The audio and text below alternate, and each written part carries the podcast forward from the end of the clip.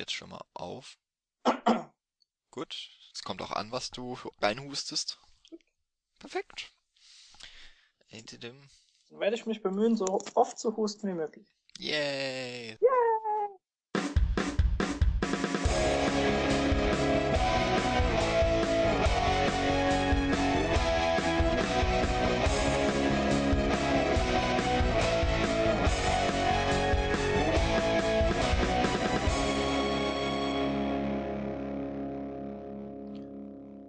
Hallo zusammen zur neuesten und neunzehnten Folge der Cine Couch. What? 19. Folge schon.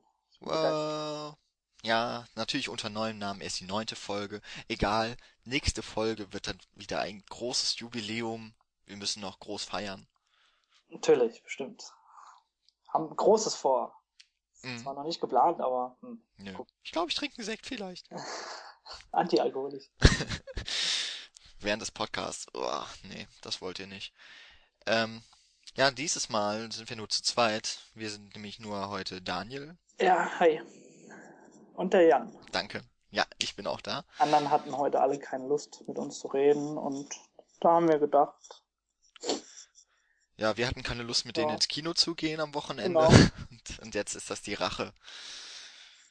Ähm, ja, Daniel und ich wir waren in Frankfurt, vielleicht habt ihr es auf der Facebook-Seite gelesen, auf dem Fantasy Filmfest und haben gute Filme gefürchtet. Ey, der, der Witz kommt nicht so gut. Nee, aber ich. Den Slogan kennt fast niemand. Aber vier gute Movies kannst du echt nicht schlecht, äh, kannst du nur sehr schlecht ja, so ich, unübersetzt in, in, den Satz einbauen. Das ist, das ist wirklich furchtbar. Also an alle, wir machen hier Wortwitze. Ja, Paul ist ja nicht da. Also. Wie muss man das ja schlecht äh, adaptieren, was er da die ganze genau. Zeit reißt. Ja, ich kann ja jetzt ja nicht das Niveau so hoch machen, sonst. Sonst werdet ihr wieder enttäuscht, wenn Paul da ist. Ja, weißt genau. wenn man halt so die Kontraste hat. Egal. Das Fantasy Filmfest, das lief ja schon in diversen Städten. Also es tourt ja immer so durch die großen Kinos Deutschlands. Die Hälfte ist auch, äh, mehr als die Hälfte ist schon rum, oder? Also wir sind eine der letzten Städten, wenn ich nicht. Genau. Ich nicht also irre. es war schon in Berlin und Hamburg, das war noch im München August. War's noch. München und Stuttgart sind auch schon vorbei. In München lief das echt lang. Das ist krass. Vom 27. August bis 7. September, stimmt das wirklich? Normalerweise sind es immer neun Tage. Ja, so acht, neun ne? Tage. Ja. Ähm, wir waren in Frankfurt, haben ich schon gesagt. Das läuft da noch bis zum 11. September. Auch noch ein paar Wiederholungen sind da zu sehen, falls man vielleicht was verpasst hatte an den ersten Festivaltagen. Wir können vielleicht das Programm oder wir verlinken zur Seite dann vom Fantasy Filmfest. Ja. Da sind die Hat Programme. Man einen Überblick. Von, das seht ihr alle Filme, die laufen. Von den jetzt noch verbliebenen drei Festivalstädten Frankfurt, Köln und Nürnberg, die noch bis auf äh, Frankfurt bis zum 12. September laufen. Da gibt's auch unter anderem einen Wettbewerb, mehrere Wettbewerbe, glaube ich. Oder ja. nee, es gibt noch nur den Publikumspreis, soweit ich, ich weiß. weiß nicht, bei welchem haben wir mitgemacht? Wir haben ja einmal gewertet, aber ja. ich glaube, von den Filmen, die wir gesehen haben, war nur einer in der, in der ja, nur einer im Wettbewerb, ja. Im Wettbewerb vom Publikumspreis, glaube ich. Genau. Wir ja. haben uns nicht die volle Dröhnung gegeben. Wir haben nur, Leider. wir haben nur drei Filme geguckt. Von sechs möglichen. Oder waren es sogar sieben, die man hätte gucken sechs, glaube ich, ne? Ja, zum einen sind wir halt zu spät hin und auch zu früh zurück, aber ansonsten ja. hätten wir irgendwo in Frankfurt schlafen müssen. Vielleicht hätte uns ja irgendein... In der U-Bahn und dann... geil. Ich habe Creep gesehen, das langt mir, das möchte ich nicht. Ja, vielleicht hätte ja uns ja irgendein Koks-Ticker seinen Schlafplatz oh, das, angeboten. Das wäre total lieb. Das hätte ich angenommen. Das wirkt eher sehr, sehr sympathisch, muss ich sagen. Ja, also solange, ja, solange er mir nicht seinen Koks andrehen will. nee, das ginge nicht. Nö, nö, nö. Äh, bevor wir aber jetzt hier zum, zum Fantasy-Filmfest kommen, können Und wir den ja. drei Filmen, die wir gesehen haben. Genau. äh, um das Ganze künstlich in die Länge zu strecken, sozusagen, können wir noch ein paar Worte verlieren als kleines Vorspiel gewisserweise über den kleinen Bruder vom Fantasy-Filmfest, nämlich über die Fantasy-Filmfest Nights, die äh, wir auch besucht haben, und zwar in Köln. Genau. Ich weiß aber nicht mehr, wann das war. Boah, ja, da fragst du mich was. War das März? März? Ich glaube März. Es war, glaube ich, oder war es noch Februar? Kann man das irgendwo nachgucken? Archiv. Fantasy Filmfest. Ich habe gedacht, du bist gut vorbereitet. Ich bin super vorbereitet. Na. Und zwar am 16. und 17. März. war das. Hast damals. du bestimmt deinen Diary durchgeguckt? Und, nee, ich bin schnell auf der Fantasy Filmfestseite rumgeswitcht. Die habe ich jetzt aber geschlossen, um mich nicht weiter abzulenken. Du Fuchs. Da haben okay. wir insgesamt zehn Filme gucken können. Genau, an zwei Tagen quasi. Wir haben uns da eine Dauerkarte geleistet. Ja. Und haben uns quasi die volle Dröhnung gegeben. Fünf Filme pro Tag. Oh ja. Wann waren wir da immer zu Hause? Um drei Uhr? Ja, so ungefähr, ne? Und dann noch an einem Drehbuch gearbeitet. Oh Gott, oh Gott, oh Gott. Und Was andere war? Drehbücher gelesen. Das war keine schöne Zeit. Nachts dann. Ja, wir haben wir haben es echt schlimm. Auf jeden wir sind Fall. schlimm betroffen. Filme gucken und Drehbücher schreiben, das ist schrecklich. Ähm, für dich waren die Fantasy Filmfest Nights auch das erste Festivalerlebnis, oder? Genau, also zumindest was Film angeht, auf jeden Fall. Ja, okay. äh, ich meine, wenn du erstmal da bist und so ein Presseticket oder eine Akkreditierung in der Hand hast, äh, ist es quasi auch nichts anderes als von A nach B zu latschen und die Filme sich anzugucken. Es sei denn, manchmal ist vielleicht ein kurzes äh, Eingangsgespräch, manchmal ist der Regisseur da, meistens eher nicht. Äh, aber es ist schon mal ein ganz anderes Feeling, auf jeden Fall. Und äh, Fantasy Filmfest ist ja sowieso so ein bisschen abseits vom Mainstream und äh, das merkt man natürlich auch am Publikum. Und das ist, ja, ich weiß nicht, das hat irgendwie was Sympathisches mit den Leuten da das Ganze zu schauen. Wobei, da würde ich jetzt sagen, alle Filmfeste, die ich so kenne, sind abseits des Mainstream. Ja. Okay. Aber Fantasy Filmfest ist natürlich jetzt noch so ein Genre-Festival. Also mhm. die Fantasy Filmfest Nights, glaube ich, sogar noch ein bisschen mehr, wenn ich mir jetzt so das Programm, also eher die Horrorfilme, die bedient werden, auch mit den ganz äh, fiesen Splattern und Crowdpleasern. Ja, wir können ja mal sagen, was wir gesehen haben dort. Äh, Hast du alle noch im Kopf?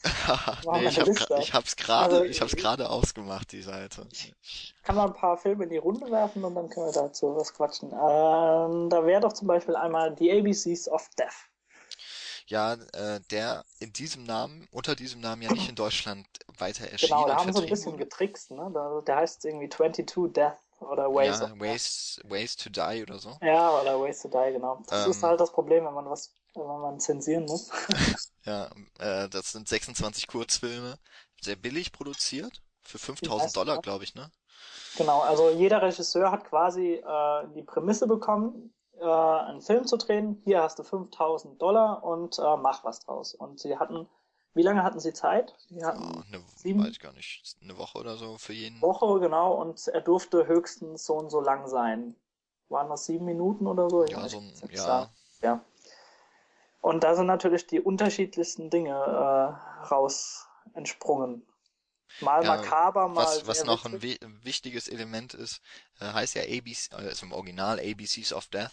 Das ja. heißt, jeder Regisseur äh, hat einen Buchstaben zugelost bekommen. Und da waren natürlich die Leute sehr glücklich, wenn sie ein X hatten. Das sind aber gerade diese, diese, ich nenne sie jetzt exotischen Buchstaben, haben die besten oder mit die besten Ideen gehabt. Meistens. Da musste man sich eben sehr gut überlegen.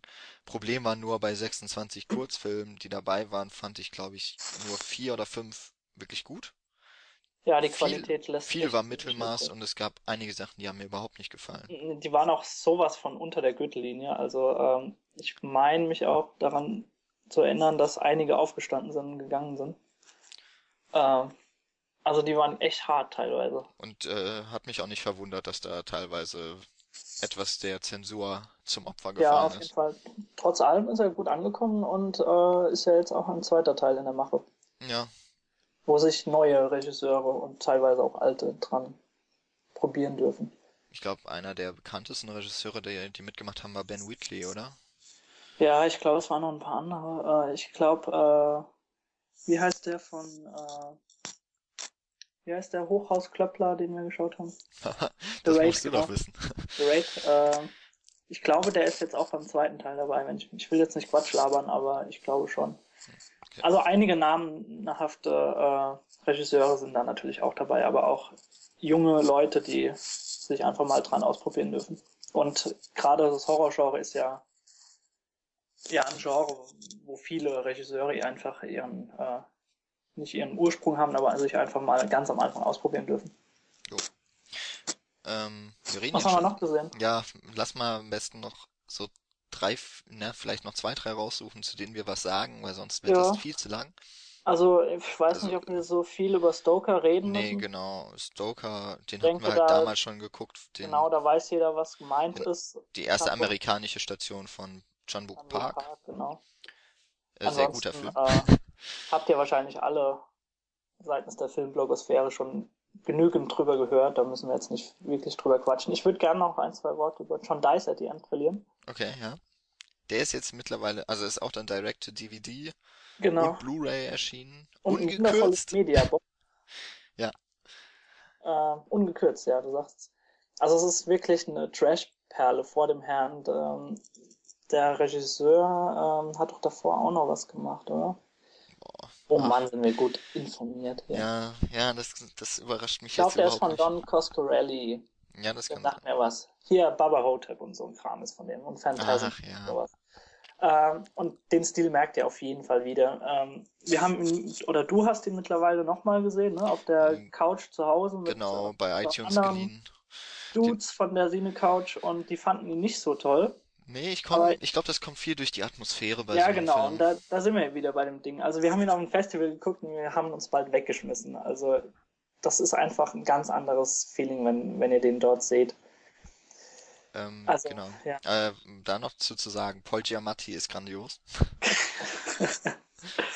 Der schwarze Paul Giamatti. Der schwarze Paul Giamatti. Ähm, also natürlich, es ist ein bisschen strange, wenn ihr, wenn man so Dinge erwähnt wie ein Hotdog-Telefon und so Sachen. Äh, den muss man auf jeden Fall mal gesehen haben, um, um sich seine eigene Meinung drüber bilden Genau, und um Sojasauce mal unter einem anderen, in anderem Licht zu sehen. Ähm, hat auf jeden Fall echt coole Momente, aber ich fand ihn jetzt beim zweiten Mal auch nicht mehr so gut. Also auf jeden Fall zum einmaligen Angucken würde ich sagen, ist das perfekt für so einen Trash-Abend. Genau. Ich, äh, Ansonsten. Dann, äh, ich würde gerne noch Seasoning House erwähnen, aber den werde ich wahrscheinlich ja, auch in der. Im, halten, wenn du möchtest. Nee, ich glaube, das, das spare ich mir auf für die Jahresrückschau äh, als so, Geheimtipp oder so. Wir können ja ganz kurz drüber reden. Ja, Seasoning House ist so ein richtiger Feel-Bad-Movie. Ähm, der hat, glaube ich, auch am meisten noch gespalten, vielleicht nach. Ja, selbst zwischen uns beiden. Ja, genau. Selbst wir haben uns gestritten. Ich hätte dich beinahe nicht mehr ins Haus gelassen. Schlägereien. Ähm, über ein Bordell in oh, Serbien, glaube ich. Oder, ne, es, nee, Jugoslawien war es damals noch. Ja. Ähm, ziemlich harter Stoff so, also von den, von der Gefühlswelt, die man danach irgendwie durchlebt, finde ich, ist das so mit, äh, in einem Zug zu erwähnen mit Funny Games und Eden Lake. Also wirklich fies. Ja. Fandst du nicht? Ja, ich finde, das ist psychologisch nochmal was ganz anderes, Funny Games. Also der hat mich nicht so mitgerissen, äh, Seasoning House. Ich war einfach nur angewidert teilweise. Ja, das kommt auch noch dazu. Aber ähm, auch der ist in einem coolen Mediabook erschienen. Uncut. Ja. das die Welt nicht braucht. Doch, ich schon. Ja, ist ja gut. Gut. Ähm, noch eins, zwei, die ich gerne erwähnen würde. Zum einen The Bay. Okay. Nicht, ja. weil er so fantastisch war, also er, es war ein guter Film ähm, aus dem Subgenre des Mockumentary, aber er ist von Barry Levinson. Und äh, den guten Herrn kennt man natürlich von so Werken wie Rain Man oder Whack the Dog oder Sleepers Club hat er auch gemacht. Gut möglich, ja. Müsste ich aber nochmal gucken. Nee, lief Aber auf jeden Fall, auf jeden Fall eher im Dramen. Genau. Und das war so das erste Mal, dass er sich rangetastet hat an, das, an einen Genrefilm. Und äh, wie gesagt, er schlägt so in die Kerbe äh, dieser Welle an Mockumentary-Filmen, die in den letzten Jahren kamen. Aber das Ganze wird so ein bisschen, ja, wie wird das präsentiert? So ja, ich finde, es wird so aufgefrischt dadurch, genau. dass, dass dieses Found-Footage-Material schon bearbeitet wurde? Genau, also ihr habt das quasi, äh, das ist wie ein Voice-Over, also, genau. also eine Frau äh, schildert quasi ihre Erfahrungen, während sie diese, diese Dokumentation, die quasi schon fertig ist, beschreibt und äh, kommentiert. Und das hört ihr quasi dabei. Also es wirkt sehr interessant irgendwie. Machen wir mal was Frisches, finde ich. Ja, also, auch wenn ich nicht so viel Mockumentary kenne. Inhaltlich geht es ganz kurz um, äh, also so, um sein, so eine Hafenstadt und da ist gerade so ein riesiges Fest und äh, eine Seuche bricht aus. Ja, irgendeine Seuche, die aus dem Wasser kommt und Käfer und so weiter haben damit was zu tun. Also äh, war wirklich gut. Also ist positiv herausgestochen aus den Filmen, die wir dort gesehen haben. Ja. Und ansonsten äh, denke ich jetzt, dass du noch gerne Painless. Painless, ja, mein kleiner Favorite, den ich sogar besser als Stoker bewertet habe, aber allerdings auch nur, weil ich davor noch nichts davon gehört hatte. Also ist wieder so ein, so ein Paradebeispiel dafür, dass die Spanier mal wieder gezeigt haben, wie man mit seiner Vergangenheit, historischen Vergangenheit umgehen kann. Und ähm, die Deutschen können sich da echt mal eine Scheibe davon abschneiden. Zumal es sogar ein Regiedebüt, glaube ich, war. Äh, Juan Carlos Medina habe ich mir da aufgeschrieben. Ich glaube, der hatte davor nur Kurzfilme gemacht. Ja, das nicke ich jetzt einfach ab. Äh, mir hat er auch sehr gefallen, bis auf das Ende, das leider ja, ein, das bisschen ein bisschen unausgegoren war. Ich glaube, da wollten sie einfach noch mal ein bisschen, bisschen, weiß nicht. Die Wogen glätten oder was, ich weiß ja, nicht. Den Genre-Fans noch was bieten. Genau, den Erwartungen gerecht werden. So ein bisschen haben sie es da noch hingebogen. Das fand ich ein bisschen äh, blöd, aber ansonsten, also der ist super erzählt. Ähm, die, die Story-Stränge ist quasi in drei verschiedenen Zeiten spielt er, glaube ich. Und das ist wunderbar äh, präsentiert und dargestellt. Also es ist nicht verwirrend, sondern es, es greift ineinander und äh, es dauert quasi in dem einen Zeitschrank ein wenig, bis du verstehst, warum das in dem anderen passiert. Und äh, auch inszenatorisch ist das super. Also es spielt in so einer Nervenheilanstalt äh, und es geht quasi um Kinder, die gefunden werden und die keine Schmerzen verspüren. Genau und werden deshalb dann quasi, weil sie eine Gefahr für sich selbst, aber natürlich auch für andere sind, äh, eingesperrt über die Jahre hinweg. Dann irgendwann kommt es zu der Zeit des Franco-Regimes, wo natürlich diese Kinder auch noch einem, einen anderen Interesse, äh, eine andere, ein anderes Interesse erwecken. Ja. Ne? Soldaten ohne aber Schmerzen wären zum Beispiel nicht so schlecht. Ne? Genau. Also es sind wirklich viele Themen, die da angeschnitten werden und äh, wirklich wieder so, so ein, so ein Fantasy-lastiges Projekt, was die, die, also ich will jetzt nicht Pans Labyrinth äh, in den Vergleich bringen. Aber, aber damit würde ich es auch am ehesten noch vergleichen. Aber es ist halt so wieder gut. so ein Ding, wie, wie man einfach mit seiner Geschichte umgehen kann, äh, wie fantasievoll. Und das finde ich jedes Mal wieder super, wie die Spanier das hinbekommen. Und diesmal war nicht mal Guillermo del Toro irgendwie dabei. Produzent, ne? ne? War dabei? nee, ich glaube nicht. Ich meine nämlich ich auch mal nicht. Also Wahrscheinlich hat er da gerade vier andere Filme zu tun gehabt und konnte leider nicht mehr übernehmen. Ja. Vielleicht hatte er da gerade Mama irgendwie. Ja, genau. Musste er für Mama sorgen. Ansonsten, äh, ja, brauchen wir nicht. nicht wir, äh, wir, können noch namentlich einfach erwähnen, was ja, wir noch gesehen haben. Äh, erwähnen bitte mal, damit ich mich wieder erinnere. Zum einen war dann noch äh, Citadel. Ach, der war auch ganz gut. Der war echt das, ganz war gut. War das nicht der äh, irische Beitrag? Iri ein irischer Horrorfilm, genau. Ja, der war, der war ziemlich atmosphärisch. Ansonsten American Mary. Ja, schade. Fand ich nicht ganz so toll. Ja, also hat seine hat seine Parts gehabt, die ganz interessant waren, aber hm, naja. Dann The Collection, der zweite Teil zu äh, Collector. Oder wie hieß der erste? Ja, ich glaube The, The Collector und dann The Collection. Genau, und dann kommt höchstwahrscheinlich noch, also das ist als Trilogie geplant, wird noch ein dritter Teil kommen. Also das ist wirklich ein purer Slasher. Und es geht quasi darum, äh, also er hat so ein Todeshaus, kann man schon fast sagen, wo in jedem Raum quasi wie ein Saw in gewisser Weise so eine tödliche Falle lauert und äh, ja. Ansonsten haben wir gesehen No One Lives. Ja.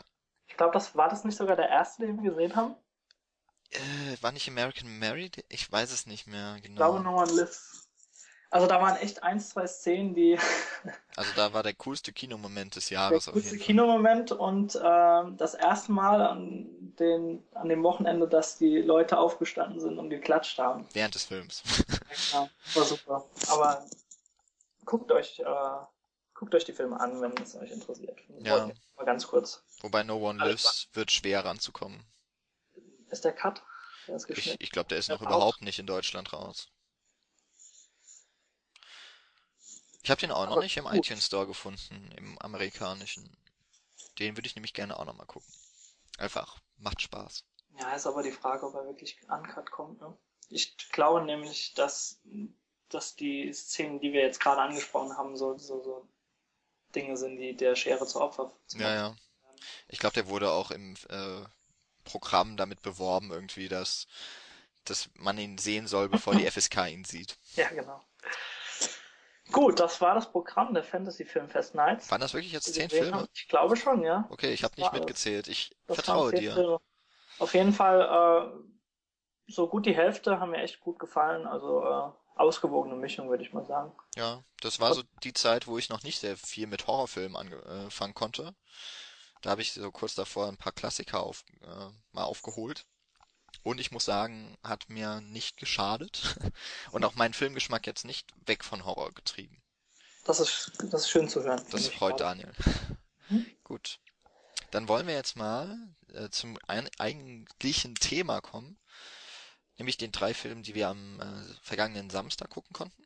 Genau, und ich würde sagen, wir fangen einfach in der Reihenfolge an, wie wir sie auch gesehen haben. Genau. Ähm, schauen wir mal, dass wir uns nicht zu lange mit irgendeinem Film. Ja, das kriegen wir hin. Äh, an einem Film so festreden. Gut. Äh, der erste Film, den wir geguckt haben, heißt Duchan. Oder auch Drug War. Das hast du sehr schön übersetzt. Dankeschön, Dankeschön. Paul würde jetzt noch sagen, äh, der Drogenkrieg. Genau. Äh, der Film ist von Johnny To. Ein ähm, Hongkong-Film erst einmal. Und Johnny To, der, Gott, ist denn das alles? Nee, der ist vom Produzenten her ist er, glaube ich, so ähnlich wie Guillermo del Toro. Der hat da vier, fünf Projekte im Jahr. Mhm. Aber auch schon 56 Filme gedreht. Seit 1980. Ähm, was ich noch von ihm kannte vorher war PTU. Police Technical U nee, Police Tactical Unit heißt der, glaube ich. Äh, der war nicht so toll. Ja, das, also das letzte, was ich gesehen habe, der ist auch erst wenige Jahre alt, war Vengeance. Äh, weiß nicht, ob der dir was sagt. Ich glaube, den wollte ich dir mal ausleihen. Ich glaube, ich kenne das Cover.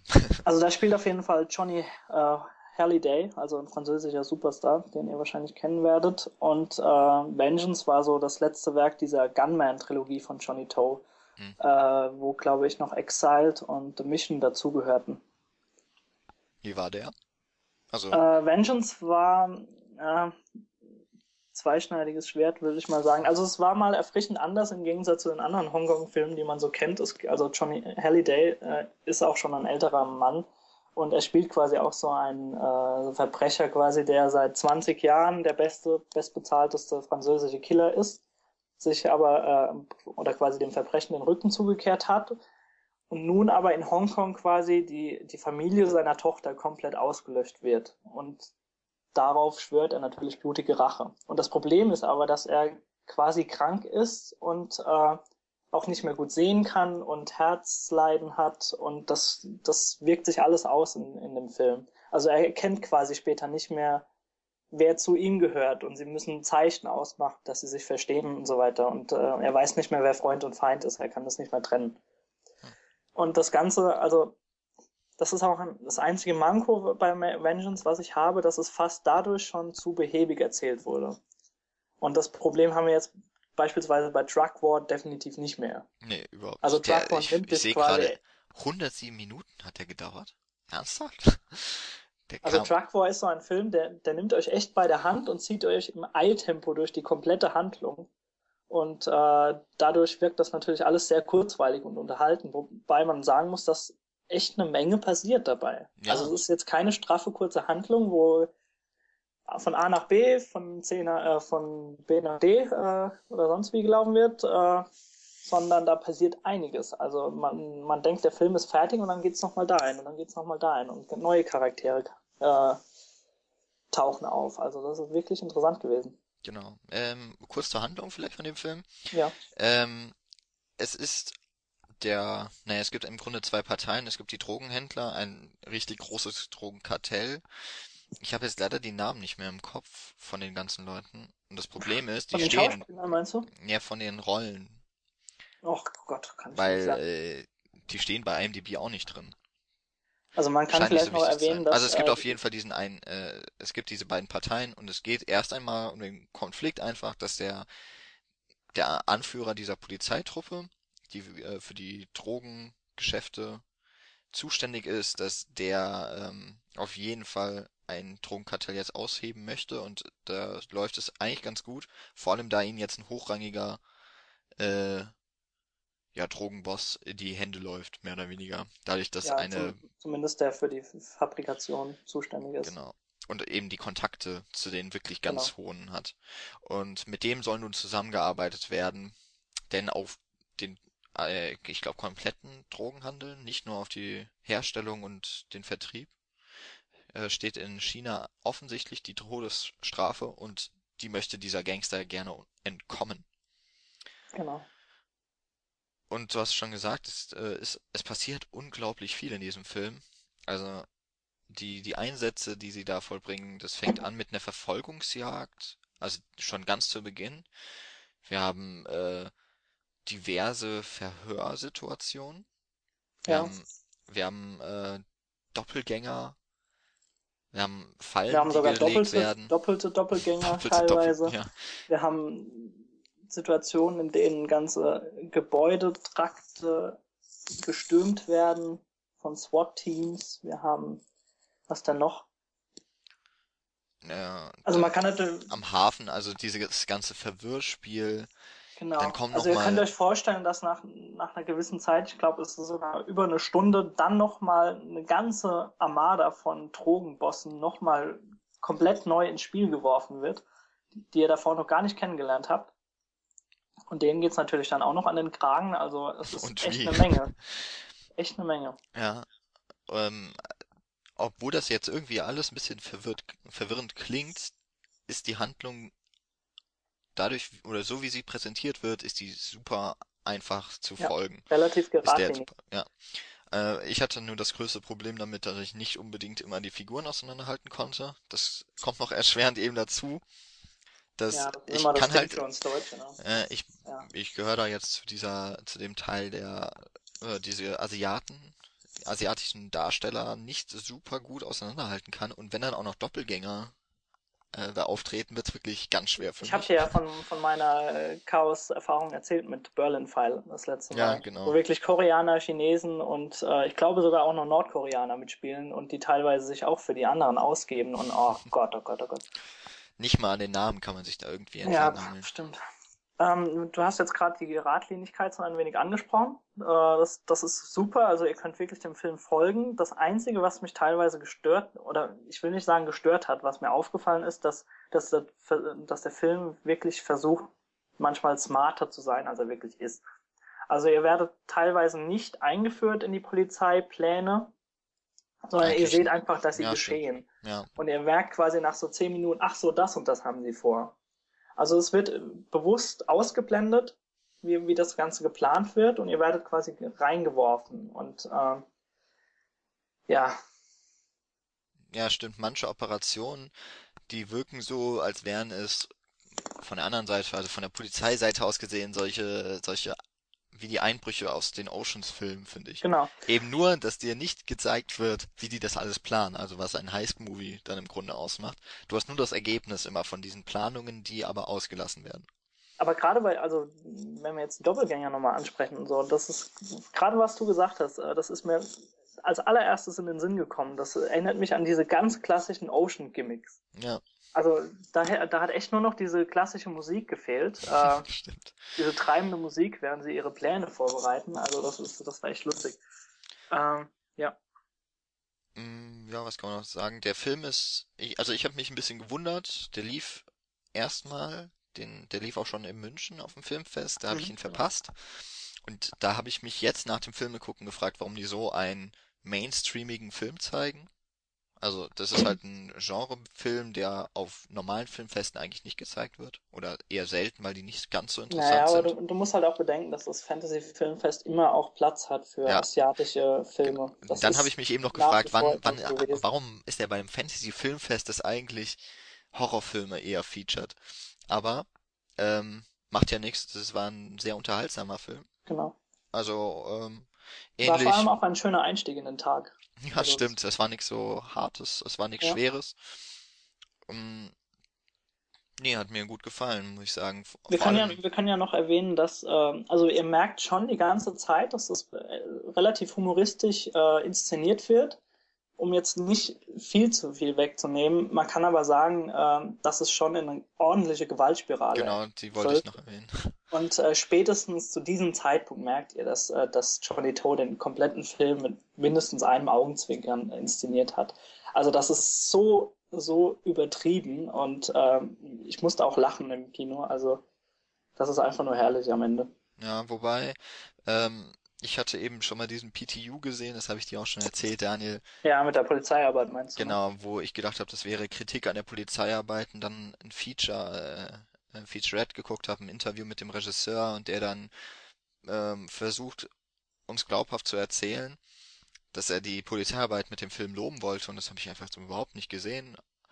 Äh, Allerdings in, in äh, hier Drug War kommt das natürlich echt zum Tragen. Also ja, du merkst ähm, auch, dass die Polizei ist eigentlich an drei Stellen gleichzeitig immer. Genau, also da wird es auch, obwohl die Polizei nicht immer richtig gut vorgeht, aber die Planung und sowas, das ist eigentlich schon immer äh, lobenswert und so. Also es ja. ist schon ein bisschen so wie der, ich finde, das ist ein bisschen so ein zweischneidiges Schwert bei Johnny To, auch wenn ich jetzt nicht so viel von ihm kenne, mit der Polizei, wie er sie darstellt und was er von ihr hält. Ähnlich wie äh, James Cameron das US-Militär irgendwie ja verehrt, aber gleichzeitig ja, auch immer so ja. die äh, die Kritik mit äußert, habe ich das Gefühl. Kann ich ja, mich das aber ist, Das ist schwierig mit so einem klassischen Hongkong-Film zu vergleichen. Ja, klar. Aber hast natürlich recht. Ähm, ich weiß nicht, manchen Leuten wird wahrscheinlich noch Louis Kuh etwas sagen. Ich glaube, das war der Drogen, also der, der Kerl, den sie geschnappt haben. Der hat beispielsweise auch schon in Johnny Toes ja, Election mitgespielt. Also er greift auch teilweise auf Schauspieler zurück. Aber der war auch echt gut. Ja, stimmt. Der hat auch einiges abbekommen. Auf jeden Fall. Aber wer nicht? Ähm, nee, gut. das sage ich jetzt nicht, was wir uns kurz nach dem Film gegenseitig gesagt haben. Nee, nee, lass das ne? mal weg. Ähm, ja, hat, hat mir gefallen. Und mhm. ich denke mal nicht, dass der noch eine Kinoauswertung bekommt, wenn er ich weiß, hat niemand was dazu gesagt, ne? Ja, ich habe auch nicht drauf geachtet, ob er einen Filmverleih hat. Aber, Aber wir werden auf jeden Fall davon hören.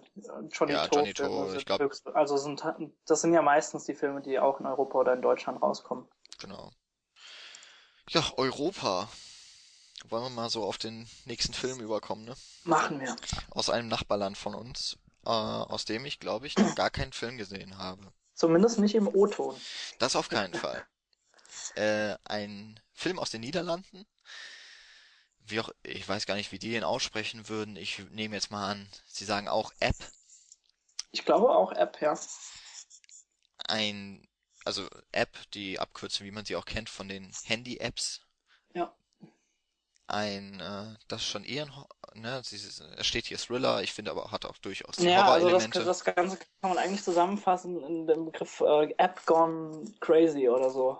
ja. Also, ja. Also es geht wirklich Richtung Slasher eigentlich. Eigentlich schon, ne? Ja, aber also sagen wir erstmal ein bisschen was zu dem Film. Ähm, möchtest du das diesmal machen oder soll ich wieder?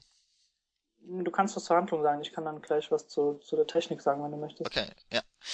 Ähm, App ist ähm, ein Film, der von Anna handelt, also die Hauptfigur, eine relativ junge Frau, die studiert und zwar Psychologie und die kommt dann irgendwie, also sie ist immer an ihrem Handy und irgendwie kommt ein eine App, die heißt Iris, Iris, die kommt auf ihr Handy, ohne dass sie sie installiert hat und wirkt erstmal ganz hilfreich, kann Fragen jeglicher Art beantworten und äh, ist auch so zuvorkommt ein bisschen. Blöderweise hat, äh, entwickelt diese App dann ein Eigenleben und äh, wird damit auch äh, lebensgefährlich.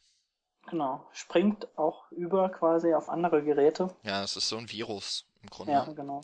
Äh, kann auch nicht gelöscht werden und vor allem verfolgt diese App Anna ständig. Selbst wenn sie versucht, diese App loszuwerden.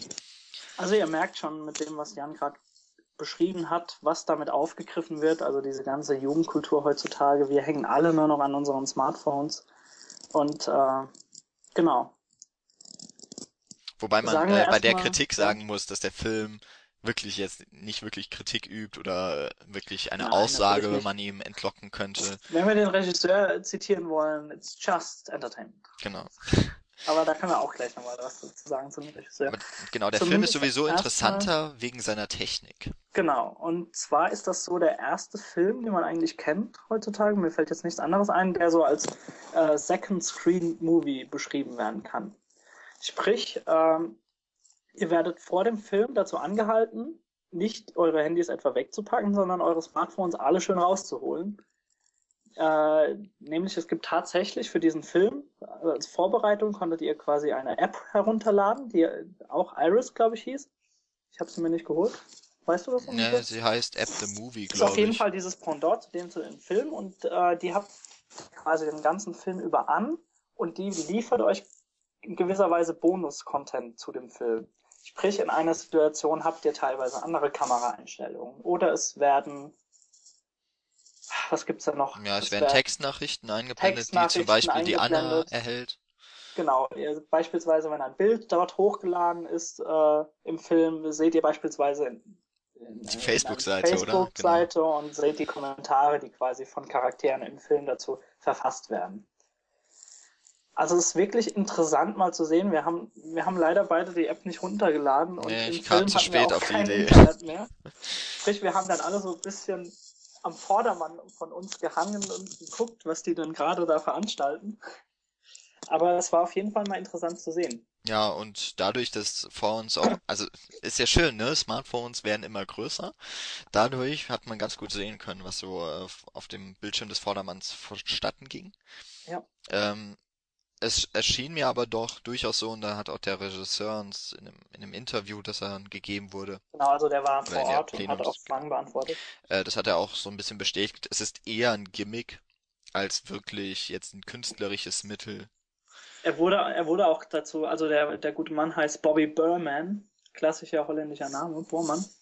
Und äh, wurde auch dazu befragt, warum sie quasi die Entscheidung getroffen haben, das und das quasi bei der App zu zeigen. Und äh, da hat, also er war sehr sympathisch und hat auch die ganze Zeit gemeint, ja, wollt ihr die, die, die Pseudo-Antwort, die wir quasi für das Marketing vorbereitet haben, oder wollt ihr die wahre äh, Geschichte dahinter? Und meistens ist dann natürlich herausgekommen, dass sie, sie wollten Geld damit verdienen. Und was hat er dann noch gesagt? Äh, ja, das, ich glaube auch bei dem bei der App, da war er auch etwas zwiegespalten, genau. ob das wirklich funktioniert. Und hat sich wirklich erstmal auf den Film konzentriert genau. und äh, wusste nicht, was daraus wird.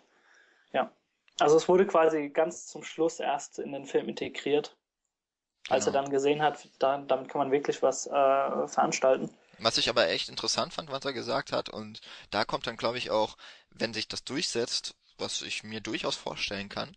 Ja, zumindest ähm, in gewissen Subgenres. Also ja, das macht, es macht nicht in jedem Film Sinn, aber ähm, dass, dass es eben für den Schnitt sehr schwer ist, mit so einer App ja. umzugehen, weil eben alles abgestimmt werden muss. Was passiert jetzt vorne auf der Leinwand und wie schnell kann man als Zuschauer, als durchschnittlicher Zuschauer umschalten für sich selber ja. auf deinen eigenen Bildschirm in der Hand. Also ihr seht zwar zwei Bildschirme, aber es muss ja so koordiniert sein, dass ihr trotzdem beides aufnehmen könnt. Genau. Also es ja. muss quasi im Schnitt so vorbereitet werden. Und es wird, glaube ich, auch, also man wird per äh, Vibration des Handys glaube ich, auch darauf aufmerksam gemacht, dass jetzt etwas aktiviert werden kann. Ja, genau. Also ihr müsst nicht im Film quasi die ganze Zeit draufschauen. genau, man muss nicht das Handy vor Macht die Leinwand man wahrscheinlich halten. automatisch dann, wenn man sowas im Schoß liegen hat, aber ähm, naja. Ähm, du hast mich, äh, wann ist uns das nochmal aufgefallen, dass Iris umgedreht Siri heißt? Ja, das ist mir nach dem Film aufgefallen. äh, ist... Sehr lustig. Das war schön. genau. Er hört sich auch ähnlich an. Ja. Ähm, was kann man denn noch? Ich, also ich halt fand jetzt von der Handlung her. Zum Film sagen, dass es, äh, dass die Handlung natürlich wieder auf den Bierdeckel passt. Also ja, genau. äh, es sind wirklich viele Anleihen in, in, in klassischen Slashern und äh, die Szenen haben mich auch teilweise an so den typischen Final Destination Charakter erinnert. Also ihr habt quasi, ach, soll man das? Das ist kein Spoiler. Ähm, Beispiel elektronische Geräte, die dann ins Wasser fallen und so weiter. Also so dieses klassische ähm, Wer stirbt zunächst Prinzip, was da wieder, äh, was da wieder greift.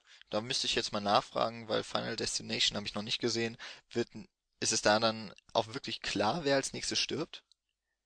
Weil äh, bei, bei App wird ja im Grunde Anfang, immer also vorbereitet. Ne? Der soll, der wird jetzt so das Opfer.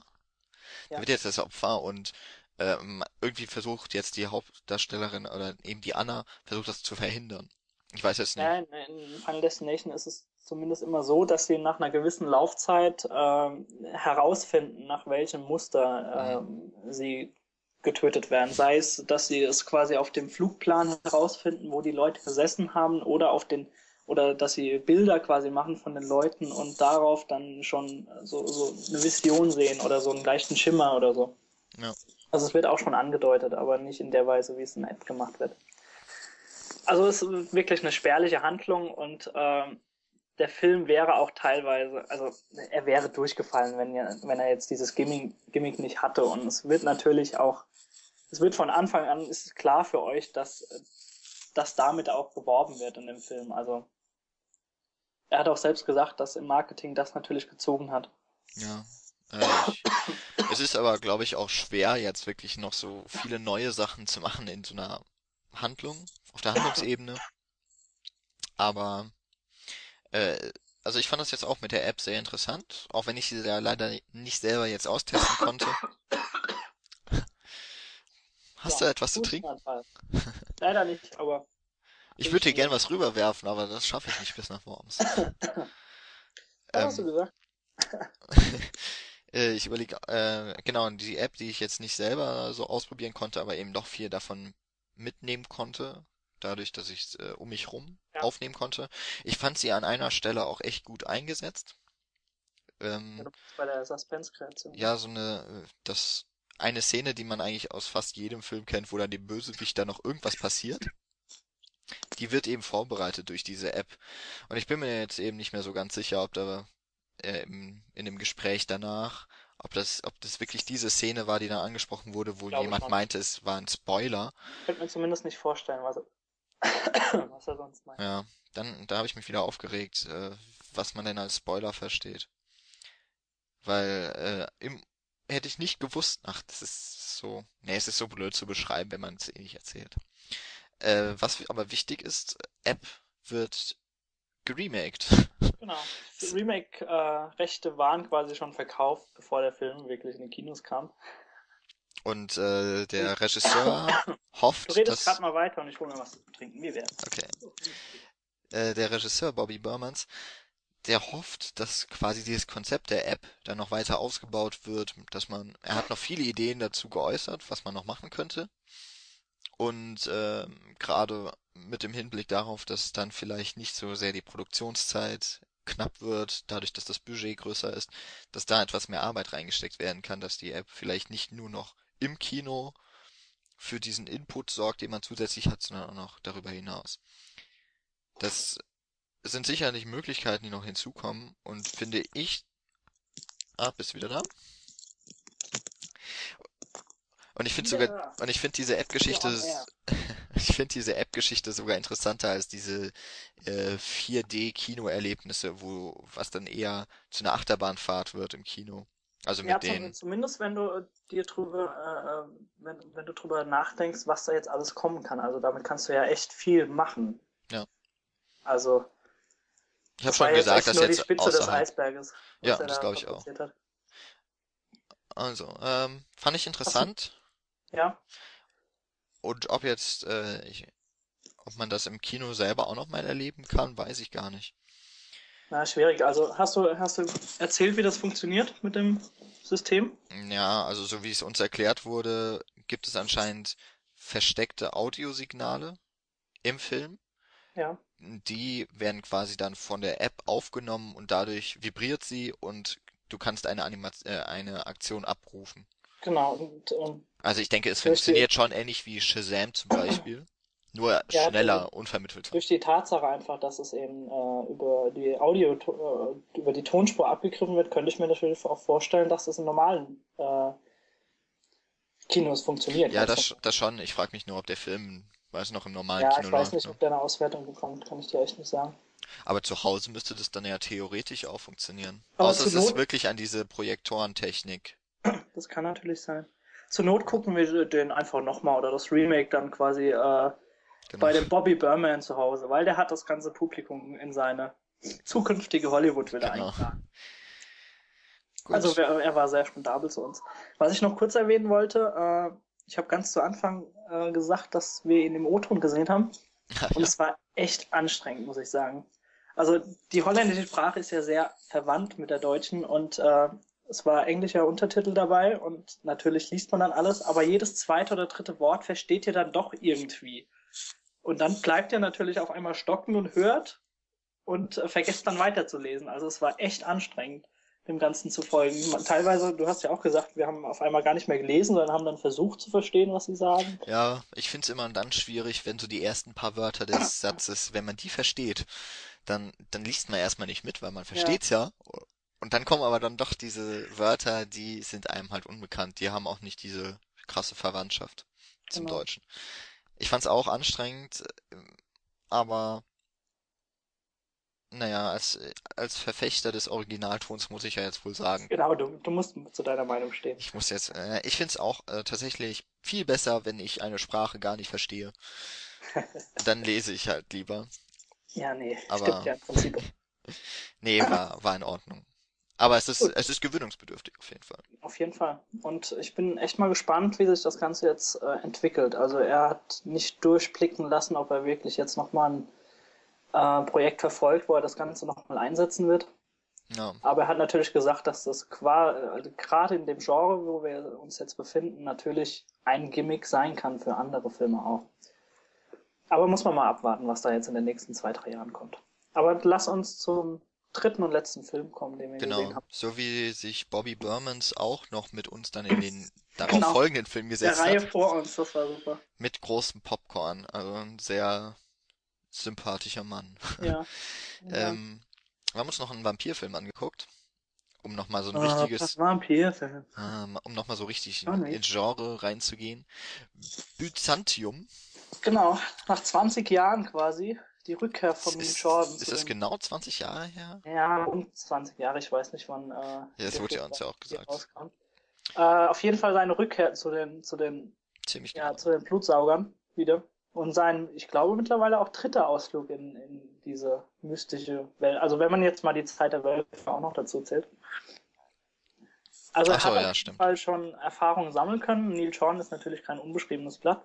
Ich glaube, er hat auch die, ich, ich habe dir das auch schon gesagt, ich glaube, ja, er hat die, die Borgias gemacht, aber das war dann die äh, Serie, die bei uns auf Pro7, glaube ich, lief. Genau, aber jetzt nur kurz nochmal, weil ich da dann drauf eingehen möchte mit dem, mit dem Look und der Optik.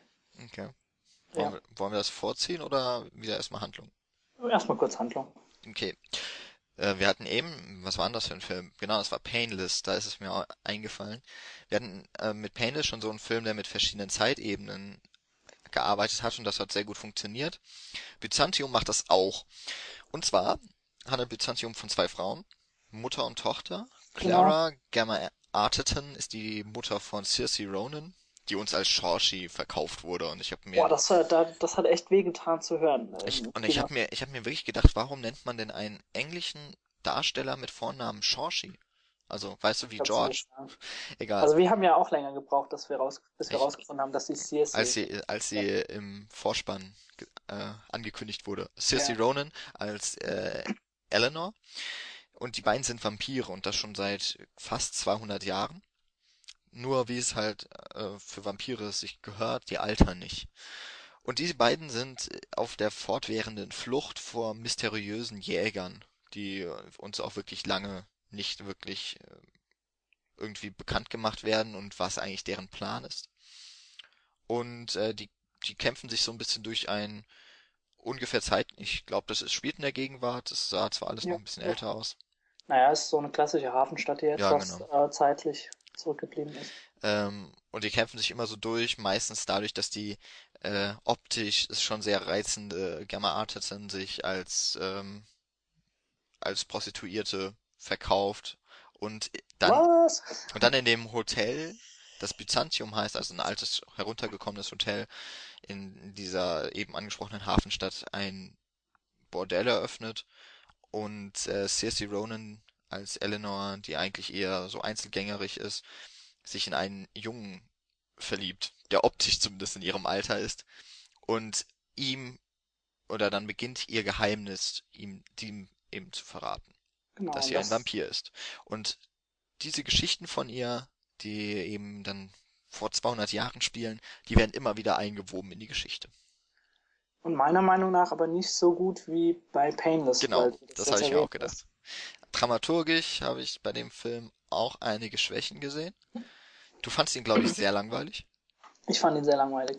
Also ich, für mich hat das gar nicht funktioniert mit dem, mit den verschiedenen äh, Zeitsträngen. Äh, wenn Gemma Arterton ehrlich gesagt nicht dabei gewesen wäre, dann wäre ich wirklich eingeschlafen, glaube ich. Also nichts gegen den Look und die Optik des Filmes. Ich habe ja gerade schon kurz erwähnt, dass es mich so ein bisschen an die Borgias erinnert. Also diesen, diesen edlen Hochglanz-Look, den hast du wirklich in jedem Bild und auch die, die Landscape, also die, die, die Landschaften und gerade wenn es zu dieser Insel geht, äh, wollen wir das spoilern? Äh, ich, nö, ist ja kein Spoiler. Also, es gibt eben so eine Insel, dort ist ein Schrein, ich genau. nenne es mal Schrein, und dort äh, wenn man diesen Schrein betritt, wird man in einen Vampir verwandelt. Man stirbt und wird dadurch unsterblich, wie das nun mal so ist. Und gerade wie das Ganze inszenatorisch einfach dargestellt wird, das sieht fantastisch aus und da kann man ihm wirklich nichts vorwerfen, Neil Jordan. Und äh, ja, ich weiß nicht, mich hat die Geschichte einfach nicht mitgenommen. Also äh, bei aller Liebe, CC Rowan und Gemma Arterton spielen echt gut. CC Rowan umso, also wirklich nochmal einen Zacken besser als Gemma Arterton. Liegt natürlich auch daran, dass sie leicht bekleidet eigentlich die Hälfte des Films durch von A nach B rennen muss. Also Gemma Arterton. Machen muss, genau. Ansonsten, also der hat mich echt nicht abgeholt, der Film. Der hat mich irgendwo verloren. Ich kann dir nicht sagen, wo. Also mich hat er vom, also was ich äh, sehr gut fand an dem Film ist auch zum einen die Optik. Auch die Musik fand ich übrigens super. Das hat wieder, also es hat viel klassische Musik drin. Mhm. Also Schubert und Mozart, glaube ich, vornehm, nee, Beethoven war es vornehmlich. Ähm, also Klavierstücke, die auch äh, in der Handlung gespielt werden. Ich meine, C.S.C. Ronan kann sogar Klavier spielen. Genau. Ähm, was, das hat mir ziemlich gut gefallen, auch im Zusammenspiel. Die Schauspielerin fand ich super. Auch, nein, die Schauspieler, die haben alle so kleinere Rollen, die haben das aber grundsolide gemacht. Aber auch diese, diese mystische Note hat schon ein bisschen an ein Interview mit einem Vampir genau. erinnert, ne? das äh, finde ich nämlich vor allem ist wichtig. Also Interview mit einem Vampir hat ja damals, äh, also 1994, ähm, hat im Grunde, äh, ist zwar eine Literaturverfilmung, aber hat dann im Film im Grunde die Kehrtwende für die Vampire geschaffen, nämlich nicht mehr die Vampire als Monster darzustellen, sondern als eine tragische Figur. Also vorher, ich wüsste jetzt echt nicht, ob es davor ich, Bram Stoker, Bram Stokers Dracula vielleicht von Francis Ford Coppola, wo auch, wo Dracula immer noch ein Monster ist, klar. Ja, dann hast aber du halt schon eine tragische Figur. 80er Filme wie äh, After, After Dark, weißt du so? Ich habe ihn das letzte gesehen. Lost Nicht Boys, glaube ich noch. Ne? Lost Boys, After, After, Near Dark, Near Dark von, von Bigelow. Aber die, das sind so klassische, also die fangen eher das 80er-Feeling auf, als dass sie äh, die Vampire als tragische Antihelden präsentieren. Ähm, und Interview mit einem Vampir hat eben dann die, die Vampire zur tragischen Hauptfigur vor allem gemacht, die lebensmüde sind, wo die, Kehr, die Kehrseite nochmal gezeigt wird von dieser Unsterblichkeit. Und ich finde, gerade das merkt man auch wieder in Byzantium. Dadurch, Aber dass Circe ich Ronan... finde trotzdem wieder, dass es viel, viel besser funktioniert hat, ein, ein Interview mit einem Vampir. Äh, Gerade wenn du jetzt den, den direkten Vergleich bei dem Regisseur hast. Ja, Findest du nicht? Möchte, doch, finde ich schon, aber ähm, es kommt dann noch irgendwie dazu, das Interview mit einem Vampir meiner Meinung nach mehr auf die Erzählung und Dramaturgie ausgelegt ja, war. Und Byzantium ja, ist deutlich mehr, also da hat sich Neil Jordan viel mehr für ästhetische Bildkompositionen äh, entschieden und möchte auch mehr über Bilder erzählen, als er das über die Sprache tut, obwohl viel von Circe Ronan aus dem Voice-Over erzählt wird. Was mir sehr gut gefallen ja, hat, ähm, sind diese Szenen, das möchte ich gerade noch sagen, ja, ja, äh, diese Szenen, wo ähm, die Figur Eleanor quasi an ihre Vergangenheit erinnert wird, und zwar dadurch, dass sie sich selber nochmal sieht. Wenn dann also zweimal Circe Ronan im Bild zu sehen ist, das ist heute jetzt technisch nicht mehr großartig schwer, aber äh, ich fand, das war sehr toll gemacht und das ist so etwas, wo man im ersten Moment überlegt, warte mal, was ist jetzt gerade los? hat sie eine Doppelgängerin? Hatten wir an dem Tag schon oft genug. Oder aber, ähm, dass es eben so eine poetische Form ist, wie man Gegenwart und Vergangenheit auch zusammenbringen kann. Das fand ich echt toll gemacht. Ja, ich, also mich hat das nicht wirklich gereizt. Ich fand's dahingehend eher interessant, als es dann wirklich auf diese Insel gang und dass du auf dieser metaphorischen Ebene wirklich dann auf deinen Doppelgänger getroffen bist, quasi, der dich gebissen hat, weißt du? Ja. Und äh, aber was ich noch äh, anführen wollte, kurz, du hast CC Rowan schon angesprochen, also sein, der komplette Cast, den er sich ins Boot geholt hat, Neil Jordan, ist natürlich kein unbeschriebenes Blatt in dem Genre. Also CC Rowan haben wir jetzt beispielsweise natürlich mit, äh, oh Gott, mir fällt nur der deutsche Titel ein, mit Seelen. Ja, The Host, obwohl. The Host, genau. Ah, okay. Geht zumindest in, also ich meine jetzt einfach nur grob Genre-Technik. Ja, gesehen. wobei. The Host ist ja, glaube ich, eher Science Fiction, oder? Ja, natürlich. Aber, aber ja. dann hast du natürlich Gemma Arterton, war als letztes hier in Gretel. Gretel. Wobei ich froh bin, dass sie hier wirklich mehr Schauspielern da. Ja, das stimmt allerdings. Und, und auch hier, wie heißt der gute? Caleb Landry Jones, das ist der, den, wo wir überlegt hatten, ob der in ein, zwei anderen Filmen mitgespielt hat, der Junge, in den sie sich verliebt. Ach so, ja. Äh, der hat beispielsweise auch hier in Brandon Cronenbergs Antiviral oder Antiviral mitgespielt. Okay. Also Cronenberg. Klar, äh, ja. Bleiben wir noch mal kurz. Achso, sorry. Ansonsten, das war der, der Großteil des Casts. Ne? Ansonsten, ja. nee, Sam Riley natürlich noch und der hat in. Ähm, ja, ich hatte ihn eben schon mal aufgeschlagen. Äh, Control on the Road war da jetzt, glaube ich, das letzte. Und er spielt jetzt okay. in Maleficent mit. Also die, die Geschichte, ich glaube, die neue Don Röschen-Geschichte ist das. Mit, ähm, mit Angelina Jolie. Genau. Kann sein. Weiß ich jetzt nicht. Also auf jeden Fall, was, was inszenatorisch und was die Landschaften angeht und so weiter, kann ich dir natürlich nur recht geben. Das sieht wunderbar aus, also ist super in Szene gesetzt. Was wolltest du noch anführen? Ähm, zwei Sachen, wo wir eben noch bei CC Ronan, gerade wo du auch The Host erwähnt hast, äh, die hat jetzt irgendwie nochmal so einen komischen Film, wo es dann in so eine nahezu postapokalyptische Welt geht und sie verliebt sich wieder in irgendwen und sowas ich bin froh, dass sie jetzt mal wieder so einen Film hat, der nicht allzu mainstreamig ist, weil das ist so eine, ich finde, sie ist wirklich eine große Schauspielerin, jetzt schon. Äh, auch wenn ich zum Beispiel den Film Abbitte im Original Atonement von, äh, na, jetzt fällt mir der Name nicht ein. Ich kann dir nicht helfen, ich habe ihn noch nicht gesehen. Ähm, oder Wer ist Hannah ist auch der gleiche Regisseur, Joe Wright, genau.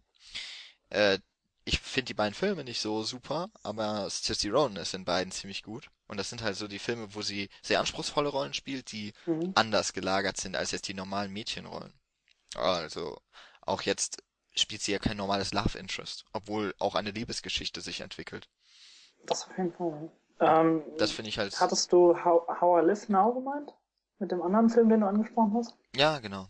Der kommt, glaube ich, jetzt dieses oder nächstes Jahr in die Kinos. Ja, aber also da bin ich echt gespannt, was daraus wird.